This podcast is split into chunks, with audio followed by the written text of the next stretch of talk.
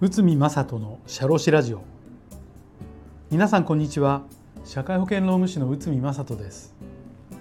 この番組では私内海が日常の業務や日常のマネジメントで感じたことをお話しております。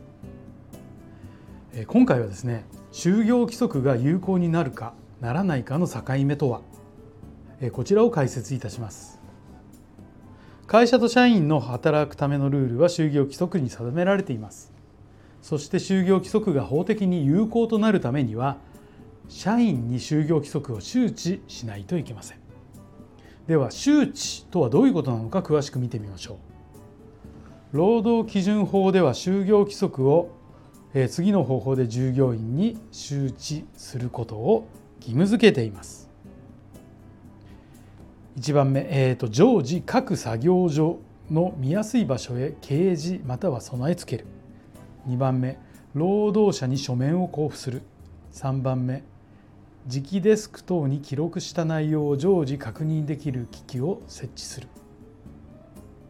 まあ、というような形になっております。いずれかの方法で周知しなければいけないということになります。しかし周知したからといって社員全員が就業規則に理解を深,、ま、深めているとは限りません。会社と社員がトラブルとなる場合就業規則が公開されていない就業規則がどこにあるかわからないと主張し、えーその効力がたびたび争われるケースもあります。これに関する裁判があります。キャンシステム事件東京地裁平成21年10月です。会社は就業規則を作成し協業非市義務違反を懲戒処分の対象とした。複数の社員が退職時に協業非市義務違反として退職金が減額された。この元社員らは退職金不支給減額条項は周知されていないので就業規則の効力が及ばないと主張し裁判を起こしました。そして裁判所は次の判断をしました。就業規則等に関し実質的に見てその事業上の労働者の大半が内容を知りまたは知ることができる状態に置かれていれば足りる。協業非義務違反は新たに懲戒処分の対象となる。として会社側の主張が通り会社側が勝ちました。この裁判ちょっと詳しく見ていきましょう。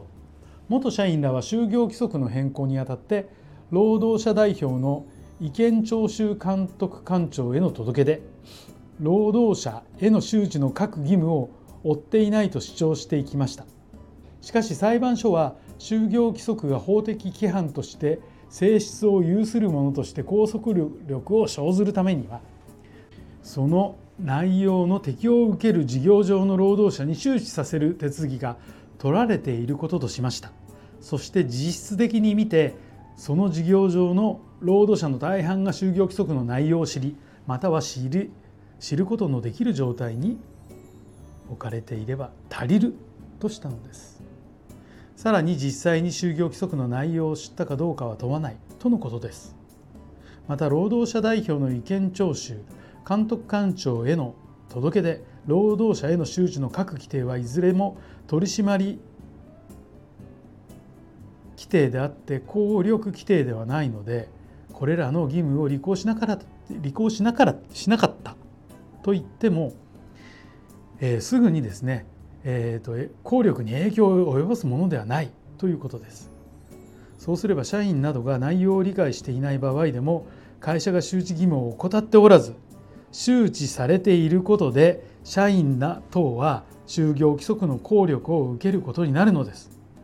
就業規則の効力が及ぶか及ばないかは就業規則等を周知しているかしていないかにかかっています社員等に周知することはこの辺を徹底してくださいということで本日は就業規則が有効になるかならないかの境目とはこちらを解説いたしました。本日もお聴きいただきありがとうございました。